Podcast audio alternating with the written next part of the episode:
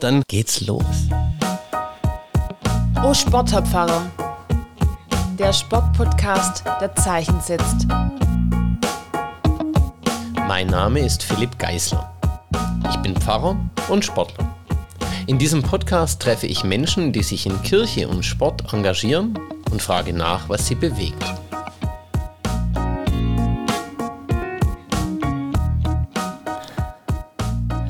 Ja, und heute habe ich die große Chance und Gelegenheit, mit Friedrich Haberstroh ins Gespräch zu kommen. Herr Haberstroh, Sie sind Richter. Sie sind als Richter auch Direktor am Reutlinger Amtsgericht. Sie haben sich schon vielfältig kommunalpolitisch und auch für gemeinnützige Einrichtungen engagiert und Sie sind auch in der methodistischen Kirche aktiv. Und Sie sind für meinen Begriff ein absoluter Ausnahmeathlet. Auch wenn Sie das bestreiten würden, aber sie treten nicht nur bei Langstreckenläufen an, sondern sie unternehmen sogenannte Brevets und das sind ultra Langstreckenradtouren. Also so, das geht irgendwie bis 12 bis 1400 Kilometer, die man da zurücklegt und das ist für mich ganz und gar unvorstellbar. Ich kann es mir einfach nicht vorstellen. Ich freue mich riesig, dass Sie da sind. Zum Einstieg und quasi wie es beim Sport so üblich ist, zum Aufwärmen, da hätte ich ein paar Entweder-Oder-Fragen für Sie. Ist es okay, wenn wir so anfangen? Ja, ja. Fahrrad oder Laufschuhe? Laufschuhe. Frühaufsteher oder Nachteule? Nachteule. Senf oder Ketchup? Senf. Oh, mit Begeisterung. Kultur oder Natur? Schwierig. Kultur. Good Cop oder Bad Cop? It depends. Good Cop. Vielen Dank. Ähm, so nach fünf Fragen mache ich immer eine Pause und frage, sind Sie schon warm oder können Sie noch drei Fragen? Ich kann auch noch drei Fragen. Ordnung oder Chaos? Chaos. Salz oder Pfeffer? Pfeffer. Gesetz oder Evangelium? Kommt drauf an. Bevor wir einsteigen und ich Sie dann fragen möchte, ähm, was bewegt Friedrich Haberstroh, ähm, da würde mich interessieren, wie ging es Ihnen denn, als meine Anfrage zu diesem Interview kam? Also ein Pfarrer ruft an und sagt, Interview Kirche und Sport. Haben Sie das so gleich zusammengekriegt oder wie ging es Ihnen da mit dieser Anfrage? Ach, ich fand es interessant und äh, bin eigentlich offen für Neues und nutze natürlich auch die Gelegenheit, vielleicht Ihnen ein Stück weit zu helfen in Ihrer Arbeit. Ja, vielen Dank. Also da, da bin ich auch wirklich sehr, sehr dankbar. Im, Im Prinzip, meine Arbeit, die besteht darin, Sport und Kirche ins Gespräch zu bringen. Und da geht es natürlich darum, was Menschen bewegt. Das wird jetzt gleich auch die Frage an Sie sein oder die Fragen an Sie. Uns geht aber auch so um die Frage nach Haltungen, die man in dieser Bewegung braucht und die vielleicht auch fürs Leben wichtig sind. Ja, und dann frage ich jetzt tatsächlich, was bewegt Friedrich Haberstroh? Also was sind die Sportarten, die Sie bewegen, Herr Haberstroh? Also mich bewegt natürlich das Pedal, wenn es nach oben geht.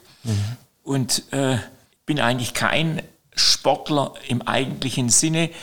War in der Schule nie gut im Sport, Ja. sondern nur äh, habe dann den Dreier bekommen wegen Bemühens.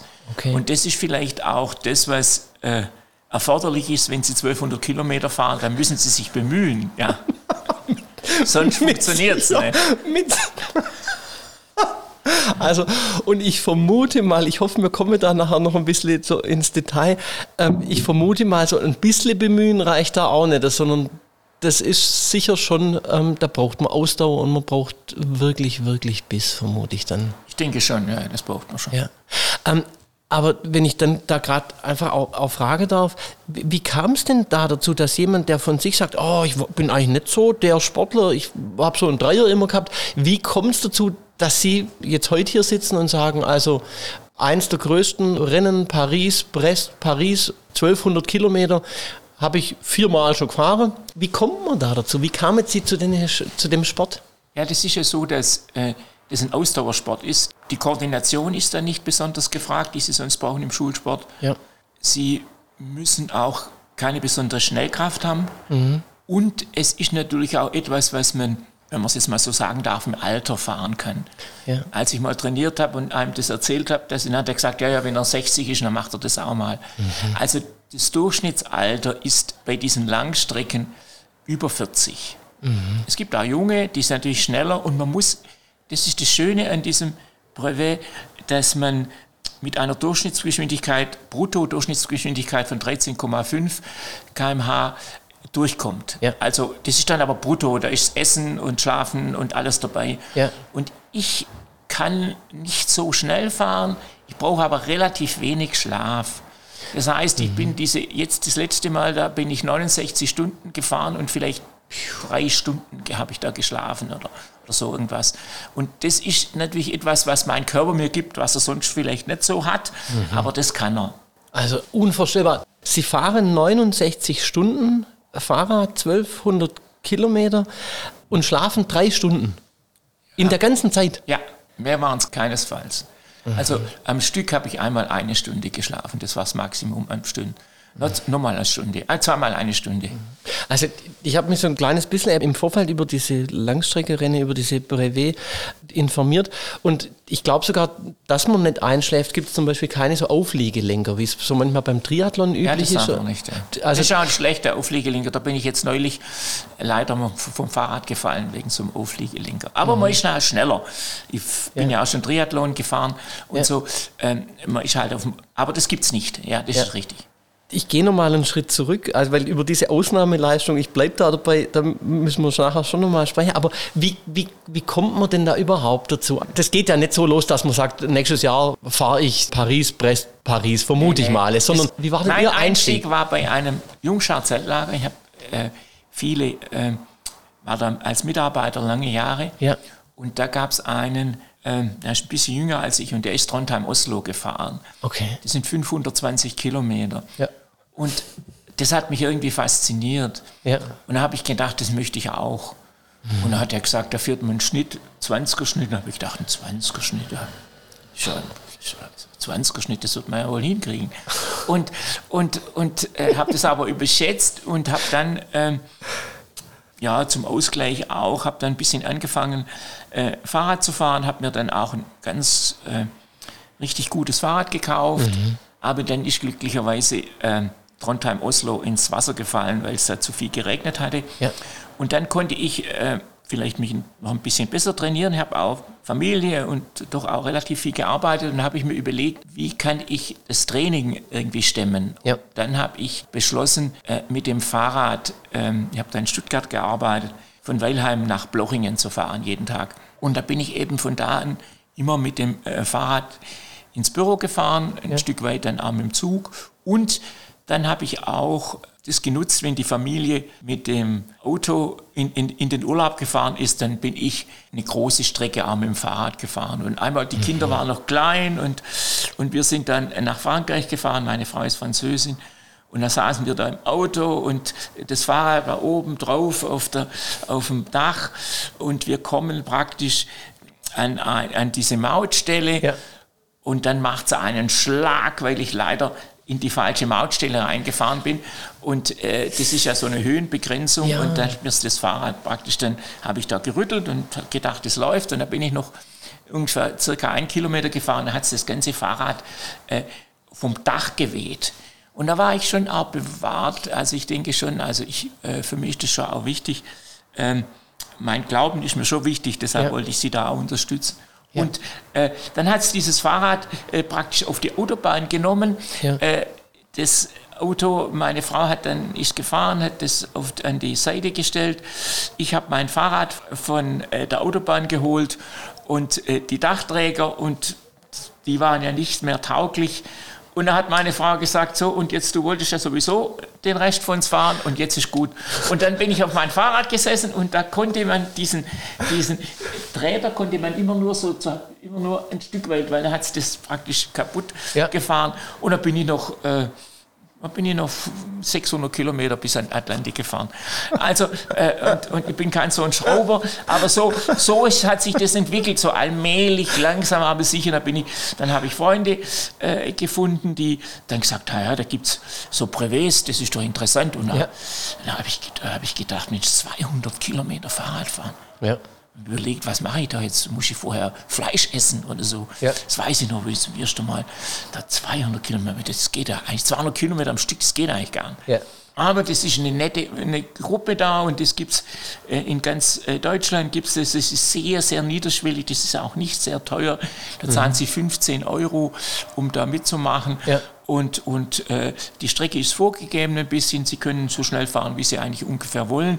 Das ist kein Rennen, das ist ganz, ganz wichtig, ja. sondern das ist einfach etwas, was dann auch die Möglichkeit gibt, was anderes zu tun, was anderes zu denken ja. oder vielleicht auch gar nichts zu denken. Ja. Und, und so habe ich mit 200 Kilometer angefangen und dann ist es wie immer, äh, dann trifft man andere Leute, die sagen, das gibt so 300 kann man fahren und man kann ja das fahren. und meine Frau sagt, wenn ich irgendwo war, dann äh, gibt es auch wieder was, was man noch mehr kann und so. Es mhm. gibt auch, also diese, es gibt auch noch Leute, die nicht nur 1200 äh, Kilometer fahren, sondern die fahren vom Schwarzen Meer bis, bis äh, an Atlantik äh, 5000 Kilometer. Also es gibt da, äh. Äh, da kann man schon noch eins drauflegen, aber das muss bei mir nicht unbedingt sein. Deshalb, wenn man in dieser Community ist, dann sind diese 1200 Kilometer so besonders. Aber es macht Freude und man ist natürlich auch dankbar, wenn man es dann durchsteht. Ja, mit Sicherheit. Also für Sie als, als jemand, der das jetzt eben auch schon ein paar Mal gemacht hat, da reingefunden hat in diese Community, nimmer so besonders, aber für mich schon ein Superlativ. 1200 Kilometer mit dem Fahrrad und ich meine, das war nicht Ihre, Ihre längste Strecke, sondern... Ja, ich bin ja auch noch ähm, London, Edinburgh, London gefahren. Mhm. Das sind dann 1400 Kilometer. Ja. Und da waren wir auch relativ schnell, da war ich mit einem zusammen. Da hat man stellenweise auch Gegenwind. Äh, mhm. Da fahren sie dann praktisch, kommen sie nicht vom Fleck. Aber es ist interessant und schön. Meine Tochter hat da auch dann als Volontier gearbeitet. Und da freut man sich, wenn man die da sieht. Und da gibt es sehr viele Menschen, die dann auch das unterstützen. Und das Besondere an Paris-Brest-Paris ist, dass das praktisch ein Highlight ist für die ganze Gegend. Mhm. Das heißt, die stehen da nachts um zwei, stehen die, da gibt es Crepe, da kann man jederzeit was kriegen, das ist, das ist richtig, richtig schön.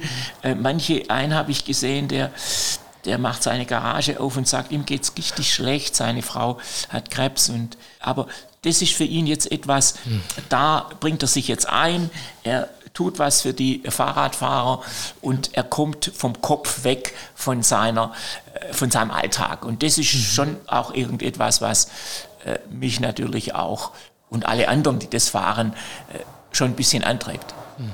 Also das so auch ein, ein, gesellschaftliches Event quasi, wo Menschen auch zusammenfinden. Ja, ja, also ja. spannend. Und in dieser Community kennt man sich da auch so ein bisschen. Also ich gehe mal davon aus, das macht nicht jeder. Ne? Nee, nee, man kennt sich da, ja, ja.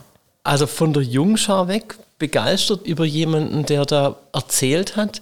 Das bringt mich auf die Frage nach den Vorbildern ähm, im Sport und vielleicht auch im Leben. Gibt es Menschen, die für Sie im Sport oder im Leben ähm, vorbildlich sind?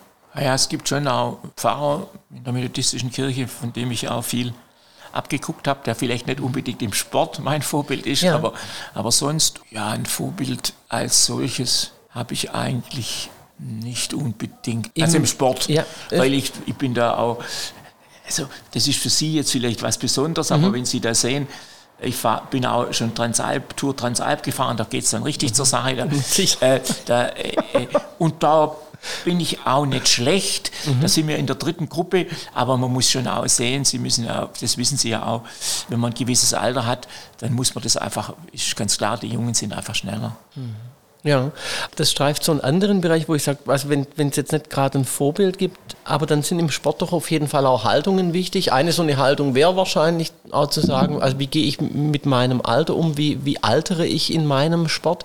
Ähm, aber ich vermute, zum Beispiel Paris, Brest-Paris, sind auch noch andere Haltungen wahrscheinlich wichtig. Ähm, nicht bloß, dass man auf dem Fahrrädle ähm, überhaupt droben bleibt, sondern was sind denn Haltungen, die Ihnen im, im, im Sport wichtig geworden sind? Ja, das ist natürlich klar, wenn man versucht, Christ zu sein, dann versucht man natürlich schon auch auf die anderen Rücksicht zu nehmen. Das ist nicht immer, wenn man müde ist, keine Kraft mehr hat und so, dann kann es schon mal auch sein, dass das nicht immer funktioniert. Mhm. Aber ich habe natürlich schon auch, so wie mir andere dann geholfen haben, habe ich anderen auch schon geholfen, bin mit denen mitgefahren. Und das mache ich dann schon, dass ich auf die anderen Rücksicht nehme. Und dann ist mir es auch nicht so wichtig, ob ich der Erste bin, das ist sowieso nicht wert. Ja. ja, aber sagen wir mal, da halte ich dann auch und gucke nach denen und, und das mache ich schon. Ja. Also, Halte fest an Barmherzigkeit und Recht und hoffe stets auf deinen Gott. Genau. Ja, vielen Dank. Ähm, da klingt für mich an, dass es auf so einer langen Strecke auch, dass man da wirklich auch einen Weg gemeinsam fährt oder macht.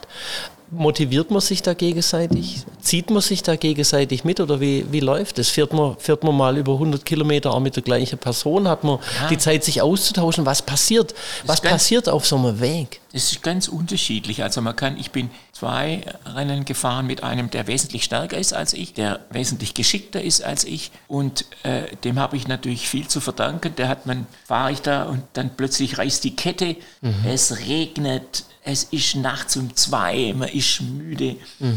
Und da ist natürlich schon schön, wenn man jemand hat, der innerhalb von fünf Minuten die Kette wieder repariert und man setzt wieder aufs Fahrrad und es funktioniert. Mhm. Ähm, aber ähm, es ist natürlich schon auch so, dass die Leistungsfähigkeit dann manchmal unterschiedlich ist. Ja. Und man will schon natürlich auch eine gewisse Geschwindigkeit fahren. Und dann will man nicht unbedingt einen Bremsblock Plot sein für den anderen. Ja. Dann kann man sich auch mal wieder trennen. Ja. Aber in der Nacht versucht man schon, weil man ja nachts durchfährt, schon zusammen zu bleiben, weil man ja weiß, dass das nicht ungefährlich ist. Und bei London, Edinburgh London, sind wir gefahren, da waren wir richtig müde und mein Kumpel war noch müder als ich. Wir waren richtig fertig. Und plötzlich ist einer an uns vorbeigefahren, ziemlich schnell.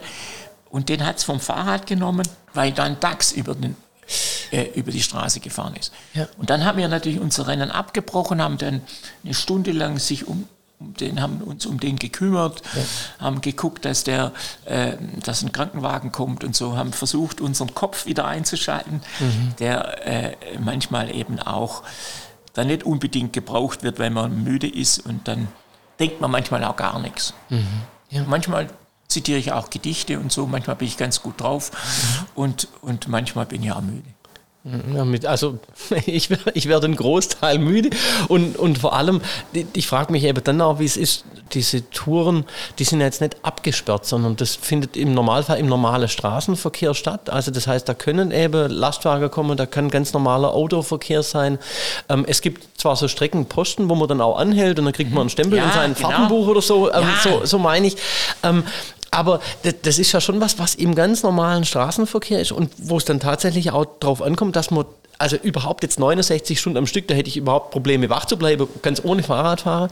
Ähm, da würde mich schon immer interessieren, was, was passiert da im Kopf? Also welche Haltung ist da wichtig oder was braucht man da, dass man das durchsteht? Erstens braucht es natürlich Training. Ja. Zweitens muss man gewisse Wachsamkeit mitbringen. Ja. Und man muss dann auch wissen, wenn es nicht mehr weitergeht. Also ich merke das, das ist vielleicht auch eine Gabe, dann lege ich mich hin. Also ich zum Beispiel bei Landen, Edinburgh Landen, da habe ich gesagt, jetzt muss ich eine Minute wenigstens schlafen. Mhm. Äh, und dann geht es wieder. Also man muss, man, man muss aufpassen, man darf nicht überziehen. Mhm. Weil sonst ist es gefährlich. Der Kumpel, mit dem ich gefahren bin, der war plötzlich, ist irgendwo aufgewacht auf dem Rad. Der ja. war plötzlich nicht mehr da. Ich habe den gesucht. Ja. Der, ist, äh, der ist einfach falsch gefahren, weil er eigentlich auf dem Fahrrad eingeschlafen ist. Ja. Sowas passiert mir eigentlich nicht, weil ich vorher, also es kann ja immer passieren, aber ja. ich versuche dann vorher zu schlafen. Da kann man dann, das ist das Schöne, das ist wunderbar, da schlafen, wenn Sie schon von der Natur gesprochen haben, da kann man dann irgendwo im Wald oder in, in, am besten in der Nähe der Straße, dass man nicht so viel Zeit braucht, um wieder da auf die Straße zu kommen, ja. äh, kann man mal eine halbe Stunde schlafen oder eine Stunde. Das Beste ist praktisch der, äh, mein Helm, wo ist er? Äh, mein Helm, äh, das ist äh, ein schönes Kissen. Okay, also weil Schlafsack hat man da ja wahrscheinlich Nein, keinen dabei, sondern da man zieht sich ein bisschen warmer an. Dann. Mhm. Und was macht man, dass man da nicht einfach dann acht Stunden durchschläft? Oder, also, oder passiert das gar nicht? Ist man da in so einem Modus, dass, dass, dass sowas nicht vorkommt? Es kommt schon vor, dass manche länger schlafen, wie sie eigentlich schlafen wollten. Okay. Ähm, wenn sie dann so schlafen, dass sie dann irgendwann mal frieren, dann wachen sie auf. Und also bei mir, ich habe noch nie länger geschlafen, als ich schlafen wollte. Also einen Wecker habe ich mir, glaube ich, nie gestellt. Nie gestellt. Sie haben jetzt vom, vom Training gesprochen, das geht nicht ohne Training. Und dieses Training, vermute ich, ist auch nicht damit getan, auch wenn man jeden Tag dann vom Heimatort nach Blochingen mit dem Rädle fährt. Sie haben Familie, Sie sind Richter, Sie sind sonst vielfältig gesellschaftlich engagiert. Wie kriegen Sie das Training denn in Ihr Leben? Oder anders gefragt, wie viel Leben investieren Sie in Ihren Sport? Eigentlich nicht so viel. Okay. Ich werde zwar oft über den Sport dann definiert. Ja. Die Leute meinen, ich fahre immer nur Fahrrad, aber das ja. stimmt nicht. Ja. Ich spiele einen Posaunenchor und, und mhm. so. Äh, aber ich bin jetzt auch hierher gefahren mit dem Fahrrad. Also ich versuche die Strecken, die ich mit dem Fahrrad fahren kann, mit dem Fahrrad zu fahren. Dann muss man sich, um diese langen Strecken fahren zu dürfen, muss man praktisch sogenannte Brevets fahren. Das heißt, man fährt dann 200, 300, 400 und 600 Kilometer. Das sind dann schon, das sind dann praktisch fünf Wochenenden in der Zeit von April bis Juni. Und dann fährt man, man fährt dann auch äh, an den Mont Ventoux bin ich schon zweimal gefahren, da fährt man dann praktisch 600 Kilometer am Stück runter. Und äh, ich versuche dann auch, ähm, bin ja Transalp auch schon gefahren, das ist eine ganze Woche. Ja. Äh, da ist eine, eine Woche Fahrradurlaub. Oder Ja. war ja auch im Gemeinderat und da sind wir mit dem Gemeinderat nach Portugal zum Gemeinderatsausflug. Ja. Und dann bin ich von Viseo zurückgefahren mit dem Fahrrad zehn Tage lang. Und Ja. da hat man natürlich dann schon auch äh, zehn Tage, ja, Ja. Rad. Also Ja, ja. das mache ich dann schon. Aber das ist dann mit, mit Zelt und Campingplatz oder so. Ja, meistens mit, ich, sowas mache ich dann meistens mit Hotel. Okay, ja. Ich Ja, fahre dann so lange, bis ich irgendein Hotel finde und dann, ja, ja, nicht geplant, sondern einfach, wie man dann.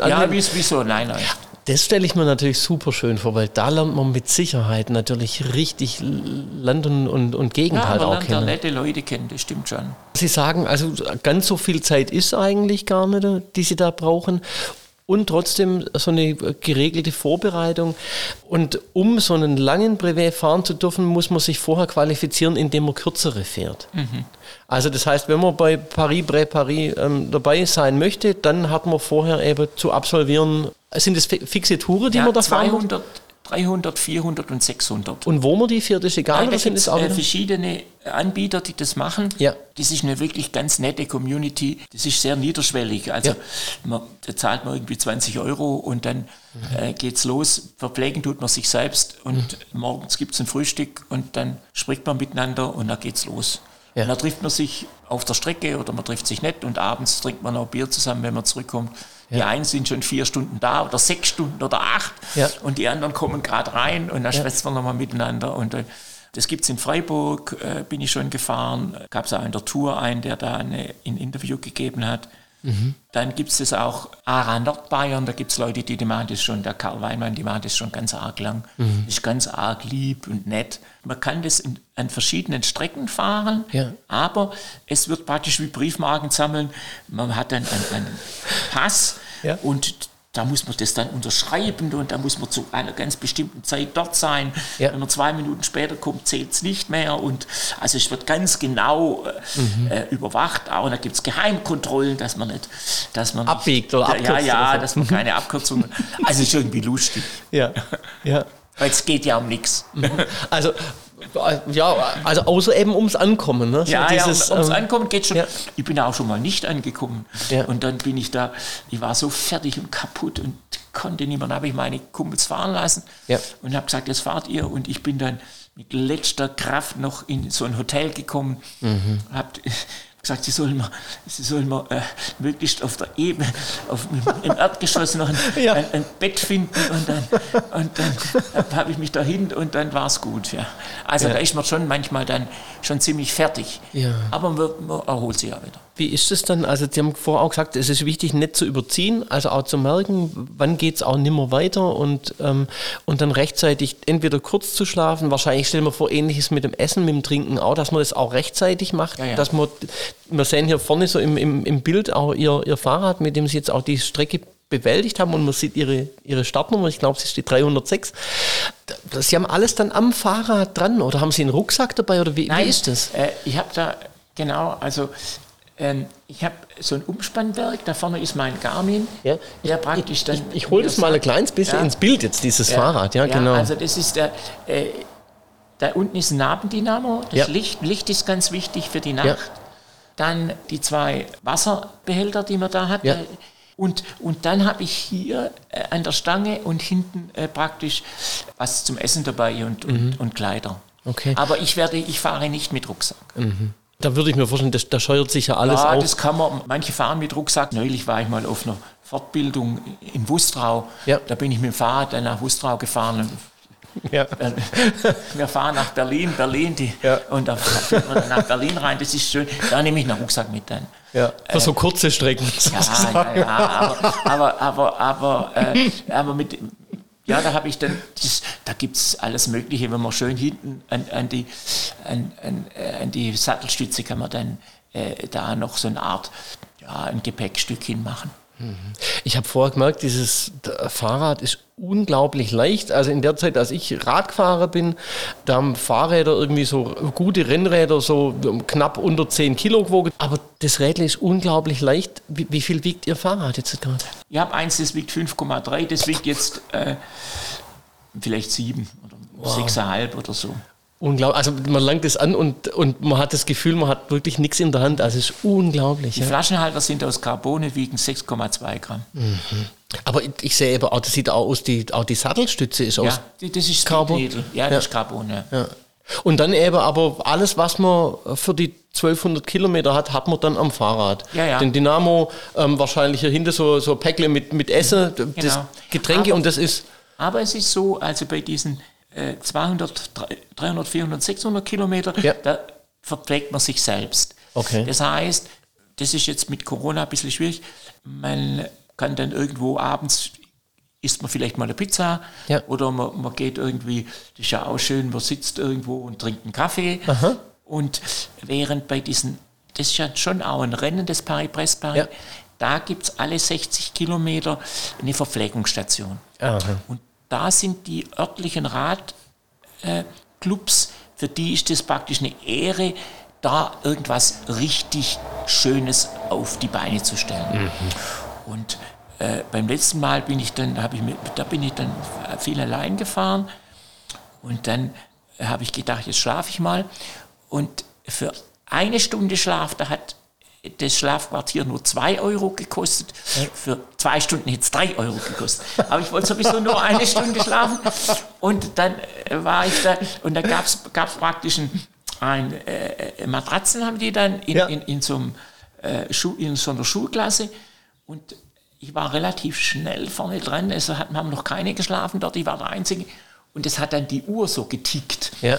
Aber ich hatte kein, äh, ich brauchte unbedingt ein Kissen und die haben mir dann aus Plastik ein Kissen gemacht und habe eine Stunde wunderbar geschlafen. Und das sind natürlich so Erinnerungen, die sie nicht vergessen. Ja. das ist vielleicht auch das, was, was schön ist. Ja. Mhm. Wobei für mich der Posaunenchor mindestens so wichtig ist wie das Fahrrad. Okay, also ähm, ich meine, wenn man, wenn man so ein bisschen quasi danach guckt, was sie eben auch alles bewegen und nicht nur im Sport, ähm, da kriegt man ja schon den Eindruck, dass sie ein Mensch mit, mit vielen Talenten sind, der sich für viele Dinge begeistern kann. Über den Triathlon haben wir noch gar nicht gesprochen und ähm, Sie haben auch mal erzählt, und Marathon sind sie natürlich auch, wir, Ja. können, gar, wir können gar nicht alles streifen, ähm, aber schön sozusagen so zu hören, dass so kleine Momente so ganz wertvoll sein können obwohl dann vielleicht die Uhr tickt und man das als störend empfinden wird in dieser einen kostbaren Stunde. Ganz abgesehen davon, da muss ich schon fragen, wenn dann die Stunde rum ist und dann sage ich, dir, jetzt musst du aufstehen, du hast zwei Euro bezahlt, jetzt kommt der nächste, oder das, wie? Man zahlt ja dafür, dass die einen wecken. Aha, Das, Jetzt. das ist ja das Besondere. ja. Und beim ersten Mal, also so gut schlafen sie. Beim ersten Mal, da habe ich innerhalb von kürzester Zeit schlafen sie so tief, Ja. weil sie ja richtig müde sind. Ja. Nee, nee, äh, das ist dazu da, dass, da sagen sie, sie möchten eine Stunde schlafen. Okay. Und dann kommen die exakt nach einer Stunde und wecken ein. Ich war schon nach 55 Minuten wach. Also das, das quasi nicht, nicht so, dass man eine Stunde halt nur schlafen darf und dann Nein, geht's das weiter, ist mehr eher sondern so. das ist dieser Wegservice Ja, ist ja, ja, sozusagen das war dann. jetzt eher ein Witz. Ja, ist dann, Aber ja, es- ist okay, ja. ja. Ähm, Nochmal zu diesen kürzeren Rennen, wo es dann nur 400 oder nur 600 Kilometer sind und man sich da selber verpflegt. Wie, wie stelle ich mir das vor? Sie sagen, da isst man eine Pizza, das, das hat für mich dann so was Gemütliches. Also 600 Kilometer, das muss man ja auch gefahren kriegen. Ähm, und dann fährt man das und dann isst man eine Pizza und dann radelt man halt weiter quasi. Genau. Je länger die Strecke ist, desto mehr Zeit hat man natürlich auch. Mhm. Und äh, man muss da ja mal essen, das geht gar Ja. nicht anders. Aber das mit dem Triathlon, das ist natürlich schon so, äh, da bin ich nur, äh, nur die, äh, die Radstrecke gefahren. Also geschwommen und Mhm. Ja. gelaufen bin ich nicht. Ja. Aber Marathons bin ich schon gelaufen, auch Ja. lange, Ja. lange Strecken. Aber äh, und auch mal 10 Kilometer oder 20 Ja. Kilometer gelaufen. Ja. Aber äh, so Schwimmen und so, da. Ich möchte mal auf die Frage der Haltung kommen und will fragen, ähm, Gibt es denn jetzt in dieser, in dieser Sportart, in diesem Fahrer ähm, von, der, von dem ähm, sich bemühen, haben Sie vorher schon gesprochen, Dinge, wo Sie sagen würden, das lernt man aus dieser Sportart auch fürs Leben? Also gibt es da was, was man mitnimmt? Also es ist schon so, dass ich manchmal sage, I'm a long distance runner. Das heißt also, das Leben ist nicht immer einfach. Da ist es schon schön, wenn man durchhalten ein Stück weit gelernt hat. Manchmal geht es auch nicht, aber wenn man das weiß, dass man das durchaus auch kann, dann hilft einem das schon. Braucht jeder Mensch durchhalten. Ja, das ist etwas, was man durchaus äh, für sich dann auch als, als positiven Aspekt mitnimmt. Also so dieses Bewusstsein zu sagen, ich kann 300, ich kann 400, ich kann 500, 600, 1200, 1400 Kilometer fahren. Da kann ich im Leben auch dieses oder jenes durchhalten. Ja. Vielleicht auch das, das Leben, so wie Sie gesagt haben, I'm a Long Distance Runner. Das Leben natürlich auch als Langstrecke wahrscheinlich manchmal. Ja. Manchmal mit Durststrecke, manchmal mit Strecke, wo man auch sagen muss, hey, momentan kann ich nicht mehr, jetzt muss auch mal ein Cut sein, jetzt, jetzt muss ich mal eine gewisse Zeit einfach ausruhen. Vielen Dank. Jetzt ist es so, ich habe Ihnen gezeigt, es gibt von Kirche und Sport so gemeinsame Thesen, wo die Kirchen in, in Württemberg und auch der Sport so gesagt haben, Mensch, wir möchten einfach auch unseren Teil für eine lebenswerte Gesellschaft beitragen. Gibt es denn da was, wo Sie sagen würden, also ja, von diesen Thesen, die man auch in den Shownotes zum Podcast dann nachlesen kann, da gibt es eine oder die andere, die mich anspricht? Also es ist ja so, dass der Sport auch Freizeit ist. Ja. Und man kann nicht immer die Dinge, die dort stehen, dann auch umsetzen. Deshalb finde ich, das muss man sich im Klaren sein. Aber ich finde zum Beispiel, wir übernehmen Verantwortung für das Gemeinwesen in den Dörfern und Städten Baden-Württembergs. Das ja. war für mich sehr wichtig, war lange Jahre, 17 Jahre im Gemeinderat in Weilheim-Tick. Ja. Und es ist so, dass ich durchaus auch jetzt noch versuche, Verantwortung für andere zu übernehmen, gibt es alle möglichen Dinge, die ich mache. Ja. Ich war lange Jahre äh, Vorstand vom Kindergartenverein. Ja. Aber das ist wichtig. In dem Sport bin ich nicht dabei. Mein Sohn hat es gemacht, gerne Sport für Leute, die im Leben gestrandet sind und so. Ja. Der läuft mit denen. Ja. Sowas mache ich nicht. Mhm. Weil im Sport mache ich das für mich. Mhm. Also, also, das ist was für mich. Mhm. Ich finde es auch ein ganz, ganz schönes und ganz wertvolles Votum und danke Ihnen da dafür zu sagen, Sport kann diese Aspekte haben, die in den Thesen aufgegriffen werden, vielleicht fürs Gemeinwesen, auch zum Thema Integration und Inklusion. Ich finde es aber ein ganz schönes Plädoyer dafür, dass Sport auch einfach Sport sein darf und zur Rekreation auch dienen ja. kann. Also ja. beziehen Sie aus diesem ähm, mit Sicherheit auch ermüdenden Geschäft von so langen Radfahrer, beziehen Sie da auch wieder Kraft fürs, fürs, für den Alltag, fürs ja, Leben? Ja, klar. Ja, ja, ganz klar. Das ist ganz, ganz wichtig. Das ist für mich die, der Ausgleich. Ja. Und da übernehme ich ja auch nur Verantwortung für mich, sonst übernehme ich ja Verantwortung für andere. Mit Sicherheit. Was ja äh, nicht immer einfach ist und auch anstrengend. Während wenn ich auf dem Fahrrad sitze, man übernimmt keine Verantwortung. Mhm. Manchmal schon, aber sag mal, das ist nicht der Sinn. Ich finde die Thesen gut, ich finde die auch wichtig. Wie gesagt, ich bin nicht nur Radfahrer, ich mache sonst ja. viele andere Dinge auch. Ja. Also ja. Äh, das äh, also, muss man auch sehen. Aber wenn ich Fahrrad fahre, dann, dann mache ich das für mich gerade weil sie sonst in anderen Aspekten von ihrem Leben auch viel für die Gesellschaft tun, finde ich das Votum wirklich auch so wichtig, weil es auch da davor beschützt, eben zu sagen, und jetzt muss dieser Freizeitbereich auch immer noch gesellschaftlich wertvoll sein. Ja. Also für mich ist manchmal auch so, wenn ich zum Kletterer gehe, dann gehe ich zum Kletterer und manchmal will ich auch einfach mal Ruhe. Also genau. dann bin ich total happy, wenn das für mich läuft und wenn mich auch keiner anspricht und wenn ich vielleicht nicht mal freundlich sein muss, weil ich an dem Tag ein bisschen grummelig bin. Ähm, vielen herzlichen Dank, ich finde das super. Ähm, und trotzdem wage ich so und frage, ähm, weil wir eingangs auch so ein bisschen drüber gesprochen hatten, gibt es denn was, wo Sie sich für unsere Gesellschaft, auch jenseits des Sports, einfach auch noch mal ein bisschen mehr wünschen? Ganz klar ist, dass man äh, gerade in heutiger Zeit gucken muss, dass man was für die Jugend macht, ja, ja. dass man die nicht vergisst, dass man äh, auch jetzt äh, diejenigen, die jetzt auch zu uns gekommen sind, die wir aufgenommen haben, dass ja. man die jetzt nicht vergisst, aber ja. dann auch diejenigen, die zurzeit keine Wohnung finden, dass man die nicht vergisst. Aber ich denke, man kann Integration schon ein Stück weit leben, wenn man vielleicht auch in der eigenen Umgebung die anderen nicht völlig vergisst ja, und, mhm. und, für die sich einsetzt. Und das versuche ich ja. schon auch. Ja. Ich mache gern mach Hausaufgaben mit äh, jungen Menschen und so, das mache ich eigentlich ganz gern. Mhm. Äh, das ist schon wichtig und dass die Kirche, die Kirche ist aus meiner Sicht, wird als Institution von außen gesehen manchmal negativ bewertet, mhm. aber die Menschen wissen nicht, wie viele, die gerade am Rand der Gesellschaft sind, das wissen Sie viel besser als ich, mhm. den Pfarrer brauchen. Wie häufig ist der Pfarrer Ansprechpartner mhm. für Menschen, die sonst niemanden haben? Mhm. Und das vergessen die, diejenigen, die über die Organisation der Kirche schimpfen. Und deshalb habe ich natürlich auch zugesagt, weil ich gedacht habe, vielleicht kann ich da was machen. Ja. Vielen herzlichen Dank für die Lanze da, die Sie auch für die Kirche brechen. Und natürlich gibt es auch Dinge, die man in der Organisation der Kirche oder in manchem Gebaren oder in der Geschichte für kritisch halten kann. Ich würde es aber auch so sehen und würde sagen, ähm, dass Kirche und eben auch die Diakonie innerhalb der Kirche eben tatsächlich schon auch noch wirkliche Säulen unserer Gesellschaft sind. Ähm, das haben wir aber gern auch mit, mit Gesangsvereinen und mit, mit dem Sportverein, mit den Vereinen, die Menschen zusammenbringen und wo en passant ähm, eben dann trotzdem Haltungen und Werte und Einstellungen vermittelt werden. Sie haben jetzt gesagt, es ist gut, wenn was für junge Leute gemacht wird.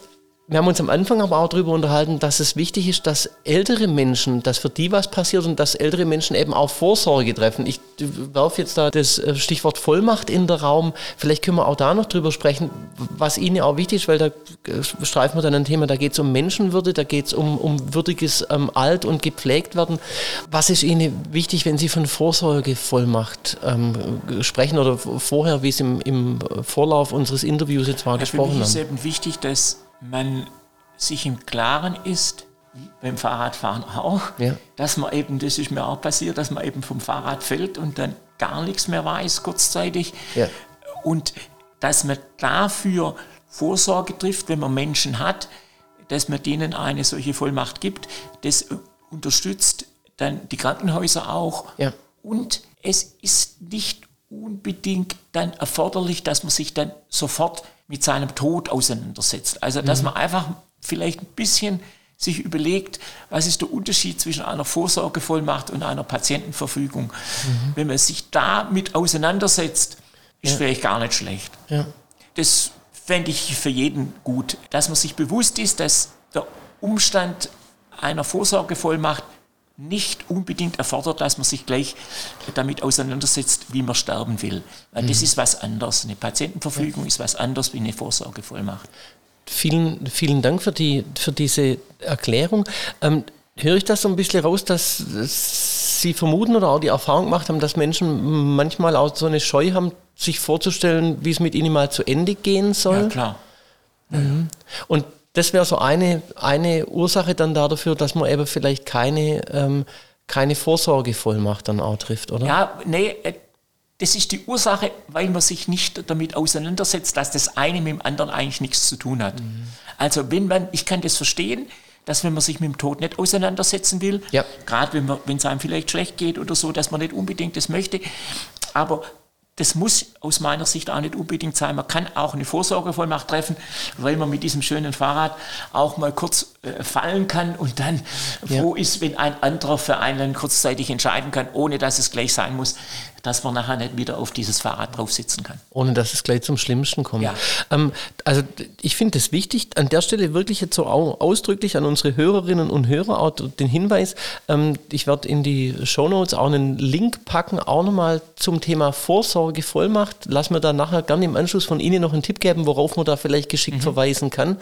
Ähm, nicht zuletzt, weil ich auch zugesagt habe, also das Thema auch nochmal wirklich mitzunehmen ist nämlich in der Tat so, dass Sie gesagt haben, es passiert häufiger, als man denkt, dass Sie dann als ähm, Richter dann auch in Krankenhäuser gehen müssen. Zu was für, also können Sie da eine Situation einfach exemplarisch ja, schildern? Das ist zurzeit faktisch jeden Tag, äh, weil äh, es ja so ist, dass ähm, wenn Sie im Krankenhaus sind und äh, operiert werden, kurz operiert werden müssen oder jetzt mit Corona, ja. Dann können sie eben nicht selbst über sich entscheiden. Und äh, wenn sie dann eben keine Vorsorgevollmacht jemanden anderem erteilt haben, dann muss eine sogenannte Betreuung eingerichtet werden und das muss ein sogenannter Betreuungsrichter machen. Ja, vielen Dank. Also ganz deutlicher Hinweis in den Shownotes bitte ähm, auch nochmal nachgucken zum Thema Vorsorgevollmacht. Ja, wie es im Sport so ist, wir biegen jetzt so langsam in die Zielgerade ein und dazu gehört bei mir so eine Schlussfrage, die lautet, gibt es denn was, was Sie jetzt in dem Gespräch mit mir gern gefragt worden wären, was ich aber noch nicht gefragt habe? Nee, mir fällt jetzt nichts ein. Ich, ich finde es interessant, dass Sie klettern. Ja. Und äh, Sie könnten ja fragen, äh, warum ich nicht klettere. Ja, gerne, ja. Ja, äh, ja, ja. das ist, äh, Klettern ist auch in, interessant, aber das ist mir vielleicht, äh, das ist mir zu viel Verantwortung. Das mhm. ist mir zu viel, äh, zu viel Risiko. Okay. Äh, das möchte ich, wenn ich Sport treibe, eigentlich möglichst wenig Verantwortung übernehmen. Mhm. Okay, ja, vielen Dank. Ich habe noch eine Frage oder eigentlich zwei zum Schluss. So, Sie haben vorher angesprochen, auf diesen langen Fahrten, I'm a long distance runner, haben Sie gesagt. Ähm, manchmal rezitieren Sie Gedichte, manchmal denkt man auch nichts, haben Sie gesagt. Gibt es so Momente, wo der Sportler sagen wird, und es gibt so einen Flow, es gibt so eine Art meditativen, tranceähnlichen Zustand und vielleicht, einfach weil so der Schluss ist noch, gibt es Momente, wo, wo es ein spirituelles Erleben gibt in diesem Tun? Also das spirituelle Leben versuche ich eigentlich jeden Tag zu leben. Okay, danke. Indem ich, indem ich eben auch die, eigentlich schon die Losungen lese. Ja. Und den Flow gibt es natürlich, den Ja. gibt es auf jeden Fall. Ja. Äh, den hat der Sportler, ja, Ja. das ist klar. Aber sagen wir mal, dass man jetzt Übersinnliches oder so, äh, das ist nicht so meine Sache. Vielen herzlichen Dank. Herr Haberstrom, wann ist das nächste Rennen? Ja, jetzt äh, hoffe ich, dass, dass ich fahren kann. In, äh, am Freitag in der, in der Woche möchte ich 300 Kilometer fahren. Ist ja kein Rennen, aber das Ja. will ich gerne machen. Da in, in Nordbayern. Stark. Dann wünsche ich Ihnen für diese Fahrt alles Gute, Gottes Segen für die Leute, die jetzt zugehört haben, denen es Spaß gemacht hat. Eben nochmal der Hinweis auf die Shownotes und natürlich dann auch der Hinweis darauf, dass es in drei Wochen die nächste Podcast-Folge gibt, wenn es wieder heißt O Sport, Herr Pfarrer.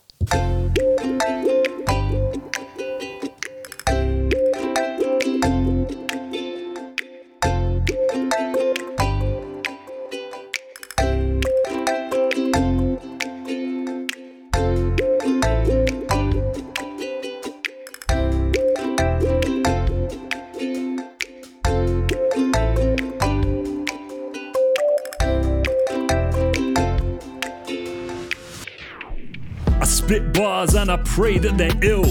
Got the host on the podcast, Phil. That's the guy, yeah, going so farther. Or translate or sport hair farer. That's the name, that's the title. Got the hip hop theology vital to make connections. Got a collection that they share. How do they attract people everywhere? It's a celebration of their life. Whether it's church or the stadium, nice. You can sing, you can shout, you can wave your hands around. And if you hear that buzzer, that's the victory sound. I know that church ain't got that buzzer, but what values do they share with one another? What are they promoting? You know they share this team spirit and a fairness. Also developing the individual. Everybody there singing in the hall, whether it be synagogue, whether it be church. How do the communities serve the communities that they are part of? Including integrating hard one to try and get that stuff, try and fit right in. This a freestyle, there be no writing. This is what he delves into in the pod, and he loves bouldering, so he got a good bod, I assume. Strong with the fingers and the arms, getting up there, traversing the chasms like a chasm. Let me move over Southwest Germany, yeah, he will go there. Baden Württemberg, what a place. This is my accent, I put it in my face. Ah, is a Protestant pastor, and he's coming with a hip hop faster. That's a master. Yeah, I'm giving no apology. Like Phil, I be blending that theology when I say, oh God, here we go. When we're on the beat, everybody wanna flow. Yeah, there we go. From me, a freestyle from your big boy, Chris T. Your big boy. What a way to end the freestyle.